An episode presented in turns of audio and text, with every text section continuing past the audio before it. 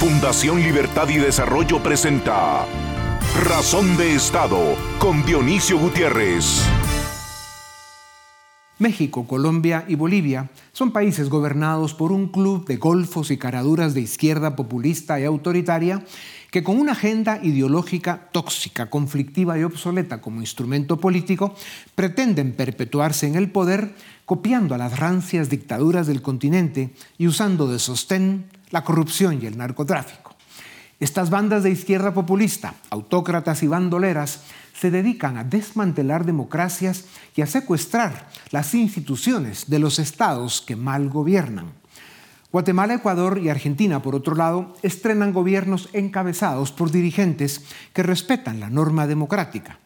Arevalo, Novoa y Milei tienen la oportunidad de devolver a sus países a la senda de la racionalidad política, por el camino de la responsabilidad fiscal y económica, y sobre todo lo pueden hacer con el más riguroso respeto a los valores liberales que son el fundamento del desarrollo y la prosperidad de los pueblos. A pesar de la propaganda populista y las mentiras de tanto político embustero, delincuente y oportunista que prefiere las falsas trincheras de la corrupción y la impunidad, y como la historia y la estadística lo certifican, la libertad individual, la propiedad privada, el libre mercado, el respeto a las leyes y políticas públicas que promuevan la inversión y la creación de oportunidades siguen siendo la verdad que construye naciones exitosas. Esto es el liberalismo clásico. Defiende y promueve la dignidad personal, la democracia, la división de poderes y la certeza jurídica. Es cierto, exige trabajo y sacrificios, pero los otros caminos llevan al subdesarrollo y la esclavitud los ataques a periodistas y a la candidata Xochitl Gálvez en México por hacer oposición, los prisioneros políticos en Bolivia y entre otros atropellos en Colombia, las amenazas y la persecución al expresidente Andrés Pastrana por criticar al gobierno y denunciar sus delitos son algunos de los desvíos que sufren el liberalismo y la democracia en nuestros países. Si no nos avispamos, serán la causa por la que perdamos nuestras democracias y nuestras libertades civiles. El caso del expresidente Pastrana en Colombia, como sucede en tantas geografías, desenmascara la indiferencia egoísta y el débil compromiso en la derecha iliberal y los conservadores que se arreglan con el poder de turno. Como dicen, nada más cobarde que un millón de dólares. Así es, la historia está llena de cobardías y traiciones. La libertad siempre triunfa, pero hay que defenderla. A continuación, el documental En Razón de Estado. El liberalismo clásico, que defiende y promueve la dignidad personal, la democracia, la división de poderes, la propiedad privada, los mercados abiertos, un gobierno limitado y la libertad individual, se encuentra bajo ataque y en una encrucijada. Dictaduras como China, Rusia, Cuba, Nicaragua, Venezuela e Irán lo critican por supuesta decadencia y populistas autoritarios, usualmente corruptos o narcotraficantes, en el espectro político de Occidente, sobre todo en América Latina, lo descalifican por elitista y privilegiado. Se equivocan. El liberalismo es el único sistema que ha creado riqueza a través de la historia y, aún así, se reconoce imperfecto y está siempre evolucionando. Pero el socialismo, las dictaduras y el populismo autoritario solo han causado subdesarrollo y pobreza. Y, aún así, su ilimitada arrogancia los induce a seguir engañando y ofreciendo lo que saben que no cumplirán. La evidencia es abundante y está a la vista. El problema de fondo es otro. Aparte de las criminales dictaduras conocidas, AMLO en México, Petro en Colombia y Arce o Evo Morales en Bolivia, por ejemplo, atacan al liberalismo y al capitalismo ofreciendo la mentira socialista desde sus plataformas populistas y clientelares, que son pan hoy para pocos, hambre mañana para todos. El problema de fondo es que, más que una propuesta ideológica, usan el discurso populista y de lucha de clases como herramienta para llegar al poder y secuestrarlo para siempre. Así nacieron las dictaduras existentes y así se comportan quienes lo quieren ser. Otra vez, la evidencia es abundante y está a la vista. En esta dinámica perversa, los ciudadanos son presa fácil. El problema está en las élites acomodadas, indiferentes o incluso cómplices, que participan, se dejan y peor aún, abandonan y traicionan a quienes dan la cara y defienden los valores de la libertad, la democracia y la igualdad de todos ante la ley. Hay que poner atención al caso del expresidente Andrés Pastrana en Colombia, que está siendo perseguido, amenazado y acusado por señalar, criticar y exponer las falencias, la mediocridad y la corrupción del débil, incompetente y corrupto gobierno de Gustavo Petro. Analistas de Iberoamérica coinciden que el presidente Pastrana no necesita defensores de oficio, pero los liberales y quienes creen en la libertad de expresión, el Estado de Derecho y la división de poderes deben alzar su voz antes de que sea tarde. La mejor defensa de Pastrana es su trayectoria de estadista y líder global, lo que le han hecho ganar el respeto y la admiración de gobiernos e instituciones del Occidente libre. El expresidente Andrés Pastrana simboliza a quienes luchan solos contra las agendas autoritarias y narcopopulistas. Hay que estar vigilantes y listos para evitar un atropello del autoritario gobierno de Petro. El México de AMLO, la Colombia de Petro y la Bolivia de Arce y Evo, entre otros, intentan copiar a China, Rusia, Cuba, Nicaragua o Venezuela las rancias dictaduras más conocidas del mundo para instalar el modelo autoritario. Pero, como no tienen los recursos ni el apoyo suficiente para hacerlo, socavan las instituciones democráticas, ejecutan programas clientelares, desajustando las finanzas públicas para formar bases de votantes incondicionales, limitan las libertades civiles de los ciudadanos, persiguen a críticos y opositores, y como si no fuera poco, se alían al crimen transnacional y al narcotráfico. América Latina debe estar en alerta, lista y dispuesta para dar un paso al frente si quiere preservar su democracia, su seguridad y su libertad. A continuación, una entrevista exclusiva en Razón de Estado si la política está llena de obstáculos, frustraciones y amenazas, la vida también lo está y más. Por supuesto, son las oportunidades en las que debemos trabajar para construir un mundo mejor. Quienes han dedicado la vida a eso y además lo intentan hacer desde la política, con valores y con valentía, pues doble mérito, especialmente cuando se viven tiempos de intolerancia, corrupción y autoritarismo.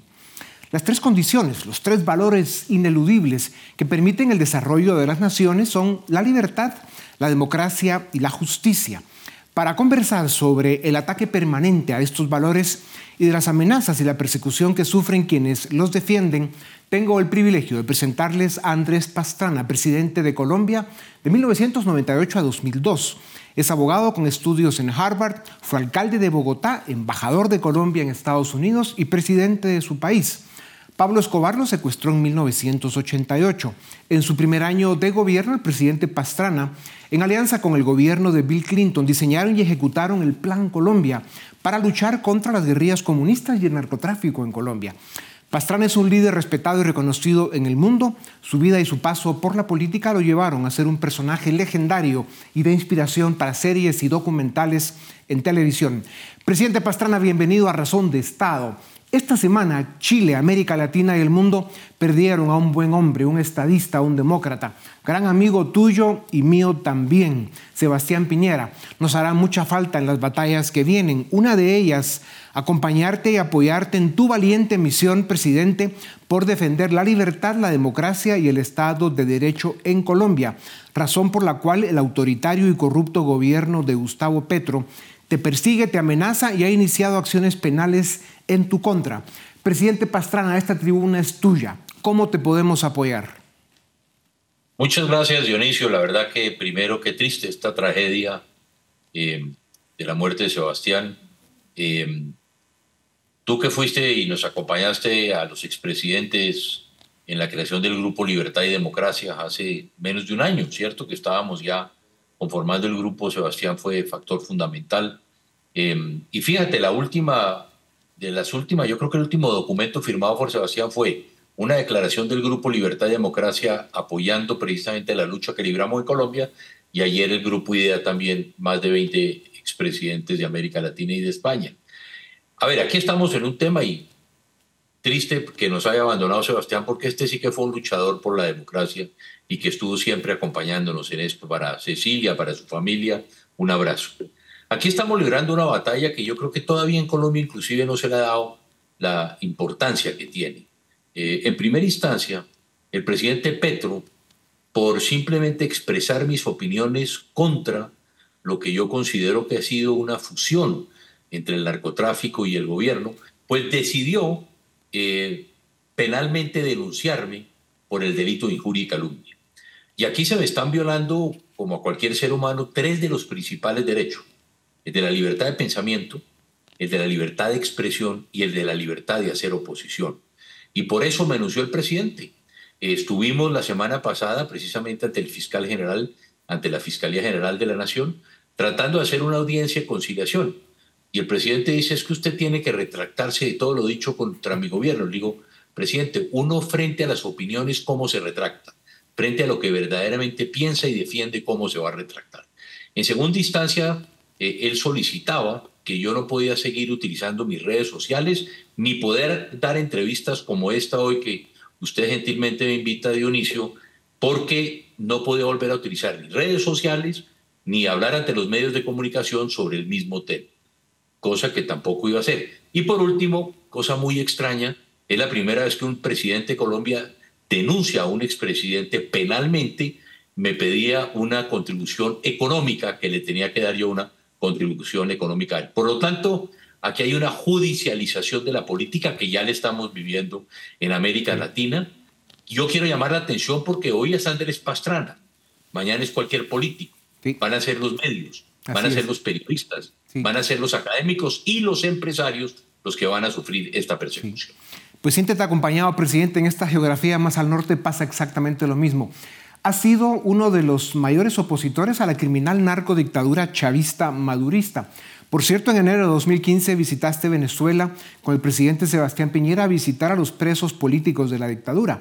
Has expuesto y enfrentado el populismo, la corrupción y el crimen organizado del Foro de Sao Paulo y el Grupo de Puebla, de los cuales Gustavo Petro es parte socio y cómplice. ¿Son también estas razones por las que te persigue? Claro, porque es que aquí lo que vemos es el Foro de Sao Paulo tratando precisamente de judicializar a quienes se oponen a esas tesis del Foro de Sao Paulo. Fuimos con Sebastián precisamente a Venezuela la primera vez que vamos y es cuando hacemos la denuncia en esa oportunidad que Leopoldo López y Daniel Ceballos, que estaban presos, no eran unos presos, como decía, y creo que aquí hay que utilizar la expresión que vengo diciendo, el narcopopulismo, eh, estaban presos políticos, eran Leopoldo y Daniel y otros que estaban en ese momento en Ramo Verde. Y por primera vez hablamos de presos políticos en Venezuela. ¿Cómo deja esto la libertad de pensamiento y de expresión de los colombianos? Parte de la sociedad civil y en especial las élites se atemorizan, se acobardan ante gobiernos autoritarios. Presidente Pastrana, ¿cómo está reaccionando Colombia a los abusos de Petro? A ver, eh, aquí lo, que veo es que esta, esta denuncia, y perdón que sea personal, porque aquí no se trata de Andrés Pastrana, como tratan de, decir algunos medios y el gobierno, de que quieres, lo estoy aprovechando políticamente. Dionisio, yo ya políticamente simplemente defiendo la libertad y la democracia. Yo no aspiro a ser presidente de nuevo, ni a ser senador, ni a ser diputado, ni concejal. Simplemente estamos defendiendo la democracia y por eso yo llamo la atención que esto es gravísimo. Para mí no es grave, es gravísimo que esté judicializando a quien estamos en contra o opinamos en contra del gobierno de Petro. Lo mismo va a pasar con los empresarios. Los empresarios también yo creo que aquí no se han despertado, comienza a ver la persecución también, Dionisio, a través de qué? Del sistema tributario, de que se hacen las revisiones de las declaraciones de renta, si estás o no pagando impuestos. Fíjate lo que ya pasó en Colombia ya comenzaron a cerrar grandes empresas precisamente a través de denuncias que se hicieron de la Dirección de Impuestos Nacionales. Y por último, los medios de comunicación. Aquí se olvidan Dionisio, de que las, las ondas radiodifusoras, ¿de quién son? Del gobierno. Entonces mañana, lo he dicho, por ejemplo, en el caso de NTN 24 o Caracol o, o otras compañías en Colombia, el gobierno perfectamente, yo digo que hay que, nosotros tenemos que hablar con los venezolanos porque vienen del futuro, ya sucedió en Venezuela. Empezaron a revisar los contratos, se expropiaron los medios de comunicación, se compraron los medios de comunicación, se persiguieron los grandes periodistas, que todos los grandes periodistas venezolanos hoy están fuera de Colombia, y eso puede suceder aquí, que mañana comiencen a revisar, a ver estos contratos, cómo están siendo, aquí se han entregado por licitaciones, y que pueda revisarse por parte del gobierno. Entonces, es un hecho de mucha gravedad. Claro. Como dices, presidente, esta amenaza a la democracia es más que un tema personal de Petro contra Pastrana, como se ha querido plantear. Se trata de un asunto que pone en jaque la libertad de expresión de los colombianos y sienta un peligroso precedente. ¿Cómo están reaccionando? Ya lo decías, pero danos un par de detalles más. La prensa, los partidos políticos de oposición y la comunidad internacional. La verdad que yo en estos momentos, hasta el momento, he estado solo dando esta batalla. Yo no he oído presidentes que se hayan sumado a esta o expresidentes que se hayan sumado o empresarios o medios de comunicación. Aquí estamos dando esta batalla, pero bueno, yo estoy acostumbrado a dar estas batallas solas. Y vamos a seguir dándolas. Así comenzamos en Venezuela y miren lo que vamos hoy. Así es, hemos visto toda la vida dando esas batallas, presidente Pastrana. Los gobiernos de Guatemala, Ecuador y Argentina están a salvo por el momento de las garras de la narcopolítica o el narcopopulismo corrupto y autoritario. Eh, esa llamada derecha, como fue hasta hace poco el caso de Guatemala, que fue terrible, o la izquierda populista, como lo sufrió Argentina 50 años y hoy le toca a ley reconstruir el país. Pero México, Colombia y Bolivia, tres países vitales para la estabilidad del continente, están en peligro. Presidente Pastrana, esto es mucho más que un tema ideológico. ¿Es esto una conflagración criminal y geopolítica en la que están China, Rusia e Irán, para nombrar tres, a la que debemos poner más atención? A ver, por el momento lo que yo aquí clarísimamente en la intervención del Foro de Sao Paulo, en que está buscando el presidente Petro y posiblemente por la posición que yo ocupo hoy, yo soy presidente de la Internacional Demócrata de Centro, 110 partidos del mundo de la centro derecha, ellos dicen vamos precisamente por este tipo de organizaciones que son las que le hacemos el contrapeso. Vamos por el Grupo Libertad y Democracia, vamos por el Grupo IDEA, que son las que le estamos haciendo contrapeso en este momento. Y claramente hoy lo que estamos viendo es que Petro lo que está buscando es que Colombia se convierta en otra Venezuela narcopopulista o que se convierta en la dictadura de Daniel Ortega en Nicaragua. Entonces en esto tenemos que estar muy atentos, porque esta es una pelea que estamos comenzando a dar. Fíjense lo que está pasando. A veces llama, llamo la atención sobre los Estados Unidos. Petro se reúne ayer precisamente con los Estados Unidos ¿Y cuál es la, petición de los Estados Unidos? Es al presidente Petro, como ya lo hemos dicho, Petro es no presidente de Colombia, sino el canciller del narcodictador Maduro. Claramente lo que le están diciendo, ¿usted por qué no interviene precisamente ante Venezuela para buscar que haya libertad y que haya democracia? ¿Cuál libertad y cuál democracia si él mismo está judicializando a la oposición? No entiendo yo cómo le puede pedir a un presidente que judicializa a la oposición que está persiguiendo a los empresarios para que vaya y trate de buscar una solución en Venezuela. Presidente Pastrana, ¿cómo podemos, desde los espacios libres que nos quedan, apoyarte en tu lucha por la libertad y la democracia en Colombia? Esto que estamos haciendo hoy, tener la posibilidad de que se nos den este, este tipo de espacio para sacar a la luz pública lo que está sucediendo. Fíjese algo, Dionisio, que yo creo que es importante que, que, que usted lo tenga en mente. El presidente Petro fue a la Comisión Interamericana de los Derechos Humanos y en la Comisión Interamericana de Derechos Humanos dejó una constancia. ¿Cuál fue esa constancia? Que el único gobierno que verdaderamente le había respetado a él el derecho a hacer oposición era el de Andrés Pastrana. Y dejó esa constancia.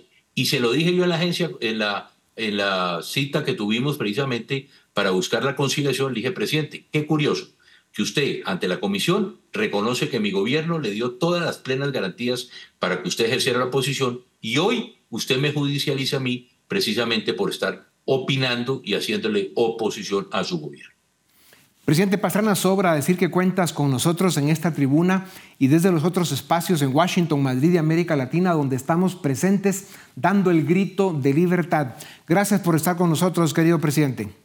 Gracias a ti, Dionisio, por esta oportunidad y por esta posibilidad y oportunidad de poder expresar y que el mundo conozca y América Latina qué es lo que está sucediendo hoy en Colombia. Gracias, presidente. América Latina y el mundo libre pierden a uno de sus grandes líderes. Sebastián Piñera partió antes de tiempo, pero deja un legado de entrega por la causa democrática, de responsabilidad y honor en las cuestiones de Estado y compromiso en la lucha por la libertad. Hombre excepcional con un legado que trasciende su ilustre carrera política, presidente en dos ocasiones, brillante académico y empresario de gran éxito. El vacío que deja solo puede ser compensado con la continuidad de su trabajo cívico en la defensa y promoción de los valores liberales con los que transitó por la vida. Sebastián Piñera, expresidente de Chile, será recordado siempre por su pueblo, pues a los pocos meses de haber dejado el poder, su obra volvió a brillar y a dar la luz que iluminó a la gran nación andina. Desde esta tribuna, enviamos nuestras más sinceras condolencias a la familia Piñera, al pueblo chileno y a Iberoamérica. El legado de Sebastián Piñera debe inspirar a las futuras generaciones a seguir su ejemplo de servicio y dedicación por la causa de la libertad. La libertad y la democracia están bajo amenaza en América Latina. Por eso, el grupo Libertad y Democracia nace como una instancia donde podamos reflexionar, dialogar, coordinar, pero sobre todo actuar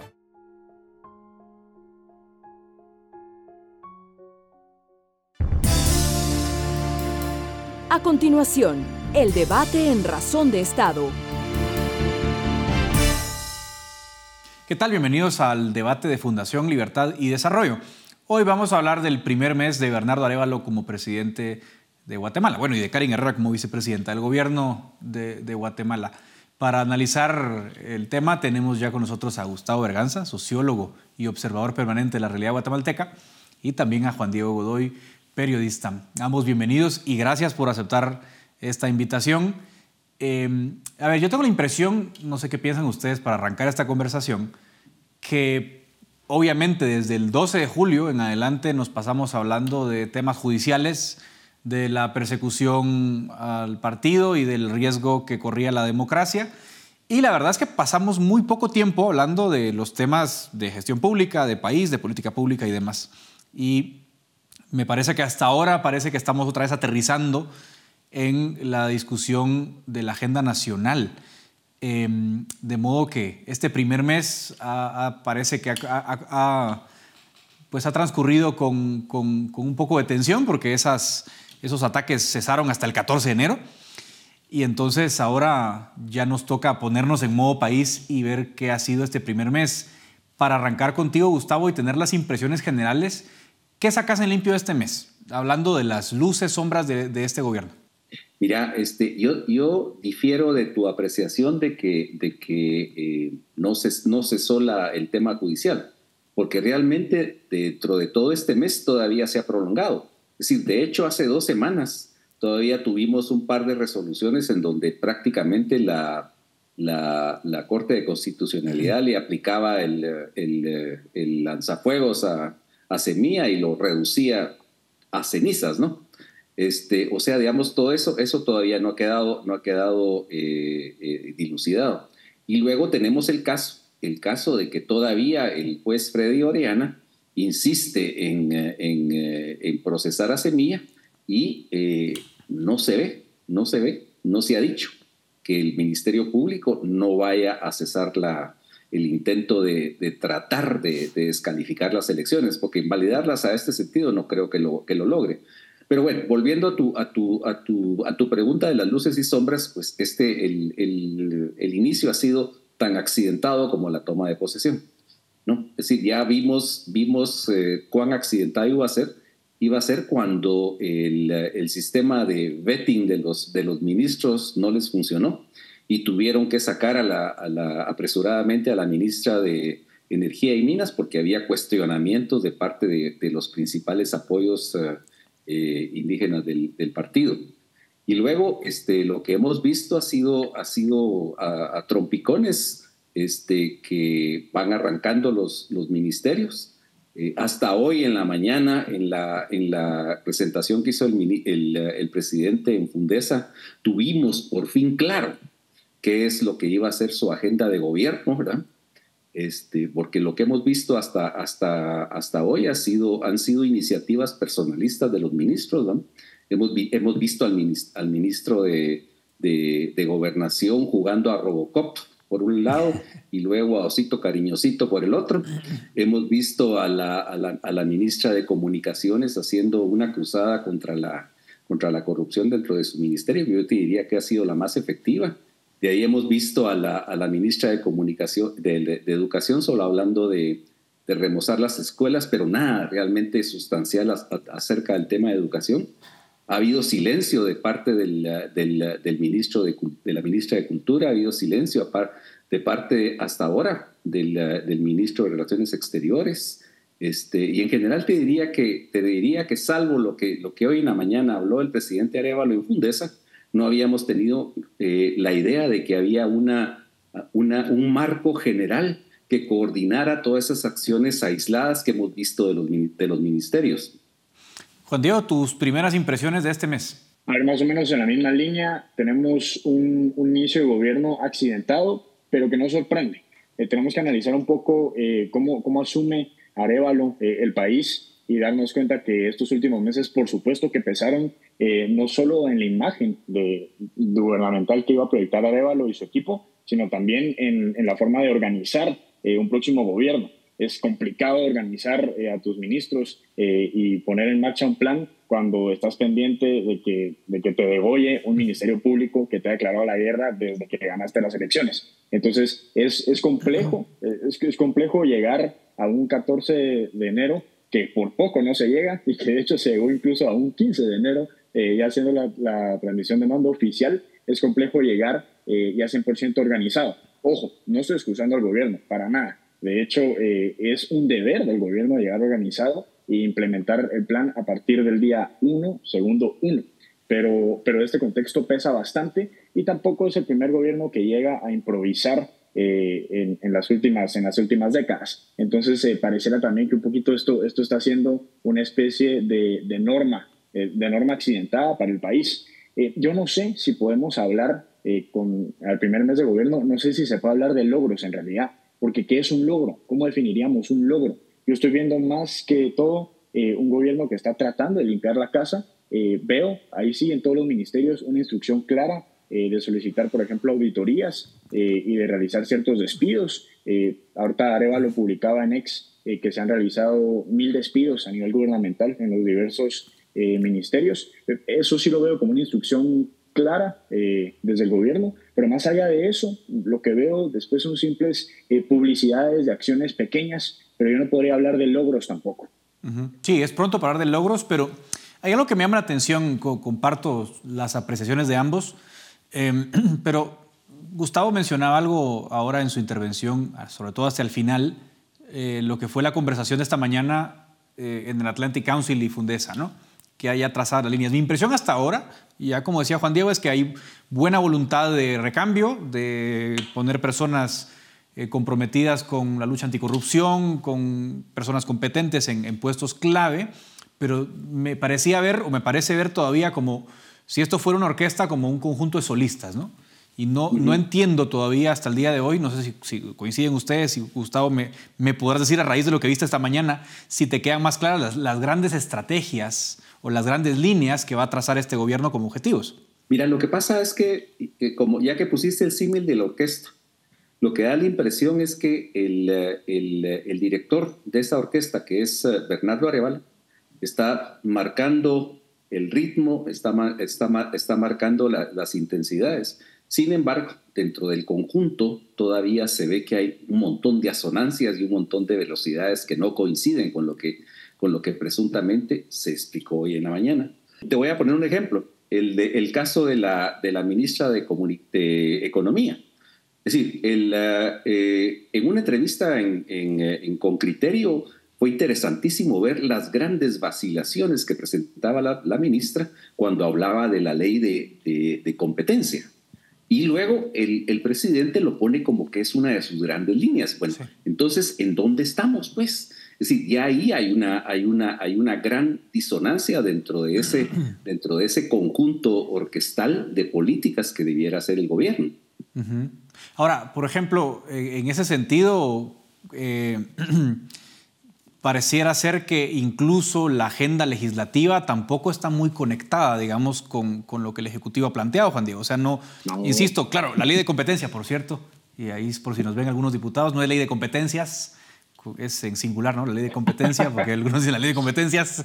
Eh, eh, bueno, sí es un tema que ha estado adentro, pero tampoco sabemos qué ley de competencia, bajo qué parámetros. Bueno, pero está bien, digamos que es una discusión técnica y es entendible. Pero más allá de eso, tampoco tenemos clara como la agenda legislativa, ¿no? No sé si tú lo ves igual, Juan Diego. Tenemos una cantidad de mensajes contradictorios que son muy peligrosos para un gobierno que tiene 30 días. Es muy peligroso contradecirte cuando estás comenzando. A ver, voy a meter el tema y lo podemos hablar después, pero eh, la imagen, por ejemplo, de un ministro de Gobernación muy contento saludando a una Consuelo Porras es una imagen eh, totalmente contradictoria a una narrativa que llevaba Arevalo, por ejemplo, y a esa batalla entre el Ministerio Público eh, y, el gobierno. Luego tenés también imágenes contradictorias como la que citaba Gustavo, una ministra titubeante en una entrevista que, ojo, no fue la única, el único tema que la ministra se excusó y que dijo, les voy a contestar más adelante en algún otro momento. Fueron bastantes temas que no contestó una ministra cuando el presidente está diciendo, por otro lado, que la agenda económica, digamos que va y que es una de sus grandes fortalezas. Eh, y por supuesto, eh, la discrepancia que ves entre legislativo y entre ejecutivo también eh, responde a una estrategia de llenar el ejecutivo con tecnócratas, tecnócratas que no han estado en política y que no han estado en instituciones públicas y llenar el Congreso con verdaderos, digamos, zorros políticos. Tenés en el Congreso, por ejemplo, a una persona como, como Samuel Pérez, una persona un poquito más ideóloga como Patricia Orantes, tenés a Andrea Villagrán en el Congreso, pero después tenés del otro lado, en el Ejecutivo, a, personas que están bastante alejadas de la política. Una Libby Gracioso, por ejemplo, ministra de Cultura. Eh, entonces, por supuesto que los mensajes van a ser disonantes si tenés a dos, a dos tipos de personas totalmente distintos en los dos organismos. Yo sé, por supuesto, que en el Congreso se hacen distintas cosas que en el Ejecutivo, pero tenés que tener una línea de comunicación directa y tenés que tener por lo menos un mismo plan, y eso no lo estamos viendo. También, obviamente, porque Semilla pues, no tiene partido ahorita en el, en el Congreso y lo que ha tenido que hacer es sentarse en la mesa con un montón de partidos pequeños, doblar el brazo, dar el brazo a torcer y entonces lo que estamos viendo no es una agenda de país, es una agenda de pequeñas bancadas con intereses propios. Mencionaste sí, digamos, hay una, una, cosa que es importante ver, Edgar, discúlpame que, te, que, que brinque, Por favor. que brinque no te deje hablar, este, es, el, ese, ese, es que los temas de la bancada parece que son distintos a los temas del gobierno. Sí, por ejemplo, estamos hablando de una ley contra el acoso callejero que se, se pone como uno de los grandes logros. Este, estamos, eh, no, no, se habla para nada de la ley de competencia, No, se habla, no se habla para nada de, de, de, la, de, temas que tienen que ver con la, con la reforma, cómo se hace la contratación de infraestructura, ¿no? Que eso se supone que es una, es una línea es una, es una línea matriz de, lo, de, la, de la estrategia del, del, presidente Arevalo, ¿verdad? Entonces ahí, ahí se ve, se ve la, la, distancia que hay entre, entre esa bancada, que es muy voluntarista, que, este, que, se, que, se, está, que se está yendo por, pues, por temas que le interesan, yo diría, más, más a la, a la, al, al, conjunto de mujeres de la bancada que al, que al, que al tema del, del, del gobierno central, ¿no? Ahora, como ustedes trajeron un tema, bueno, Juan Diego lo trajo. Hablemos del tema de la crisis, llamémosla así, con la fiscal general. Se le cita una vez, dice que no puede, se le cita una segunda vez y cuando se va a abrir la sesión dice que no puede permanecer por asuntos legales y luego todo termina en una reunión en Gerona con el ministro de Gobernación empezó todo con una intensidad muy alta y termina eh, con una agenda de colaboración. Eh, considerando que era uno de los grandes temas, o es, o es, porque no ha dejado de ser, lo decía Gustavo al principio, no ha dejado de ser uno de los grandes temas. ¿Cómo, cómo leen ustedes ese manejo de la crisis con la fiscal, Juan Diego? Bueno, es, es, es una, a ver, es una crisis que, que, que existió desde el principio, pero honestamente es una crisis que va a durar hasta 2026. Yo no me hubiera involucrado, yo no, yo no me hubiera prestado a hacer estos actos y estos dimes y diretes y que yo voy y que yo no acudo. Honestamente solamente desgastó más a un gobierno que no necesita desgastes, un gobierno que ya entra débil, un gobierno que tiene muchos frentes, un gobierno que viene después de, una gestión de Yamatei que fue completamente destrozó todas las instituciones. No necesitas meterte en nuevos problemas y nuevos pleitos Yo sé que, que el electorado y el electorado sobre todo más fanático eh, que eligió a, este presidente, eh, yo sé que ese electorado va a reclamar por los siglos de los siglos que se le exija la renuncia a la fiscal y, quieren ver cabeza rodar. Pero una cosa es ser candidato presidencial y decir que sí, y otra cosa es ser el presidente de la nación.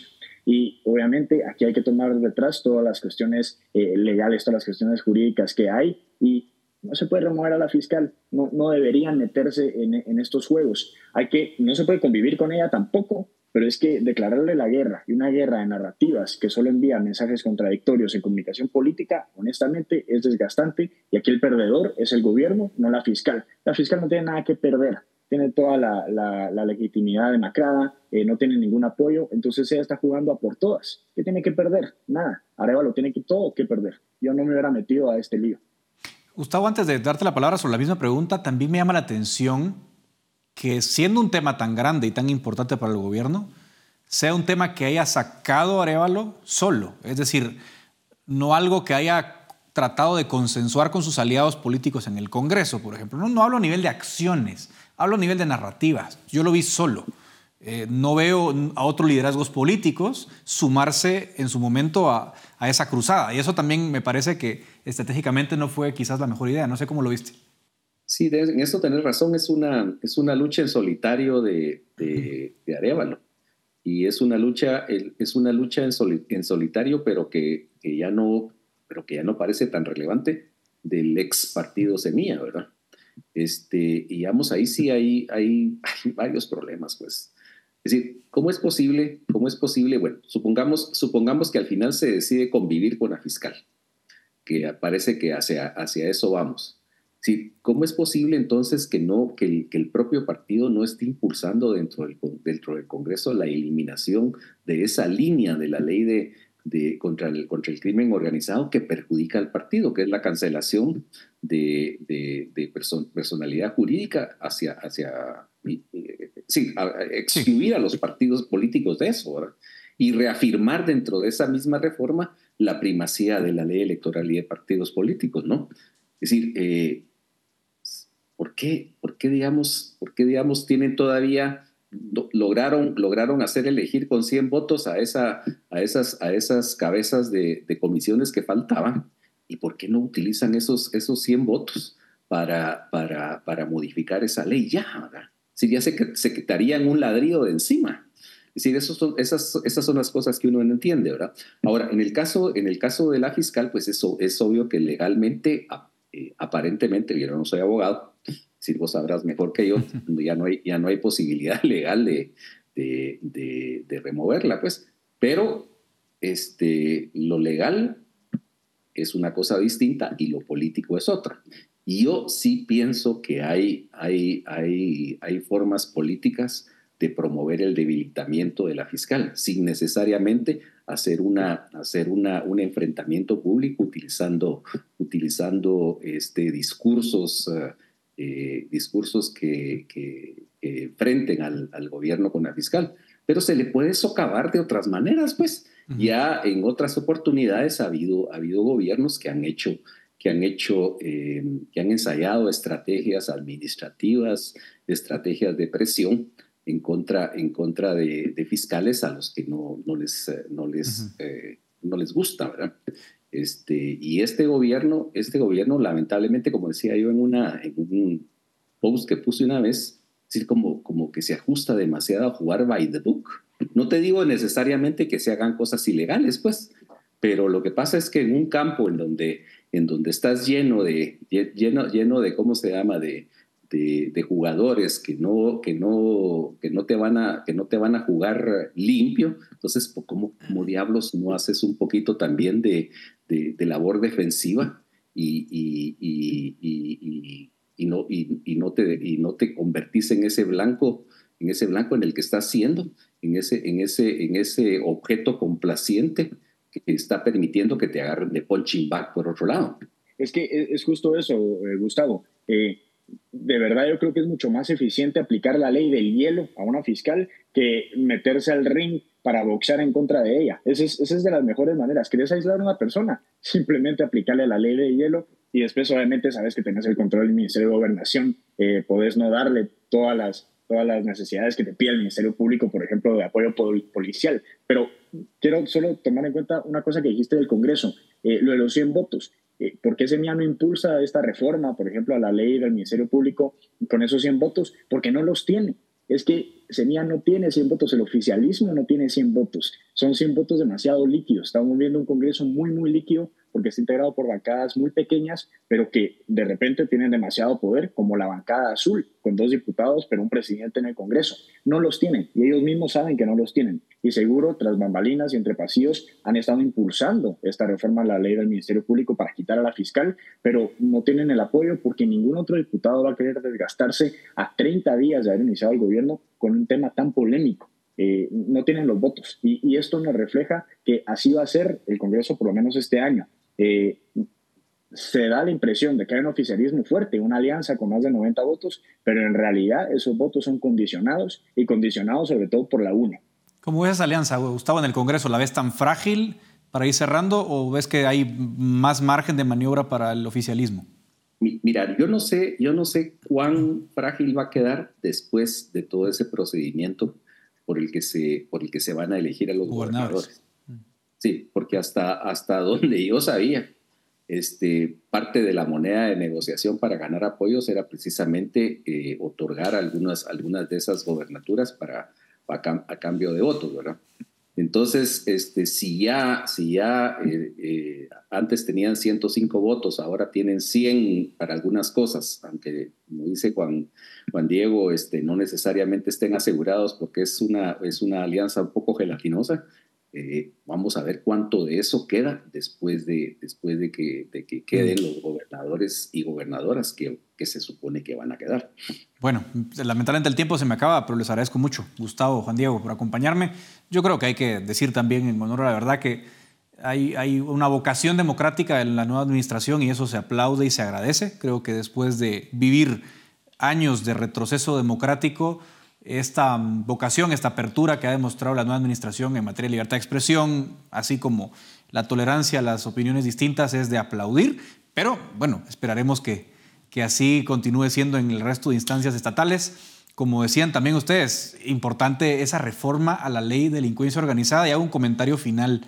Recordemos que así como se canceló o se suspendió más bien temporalmente a Semilla. Esto es aplicable a otros partidos. Hay otros partidos denunciados también por firmas falsas o por otras irregularidades en asambleas y sería realmente muy penoso ver a, otro partido o a otros partidos en el futuro cercano, eh, digamos, suspendidos de la misma forma. Sería terrible para nuestra democracia. Entonces, ojalá que sea un tema que se aborde con propiedad. Gracias de nuevo, Gustavo Juan Diego. Hasta aquí llega nuestro debate de Fundación Libertad y Desarrollo.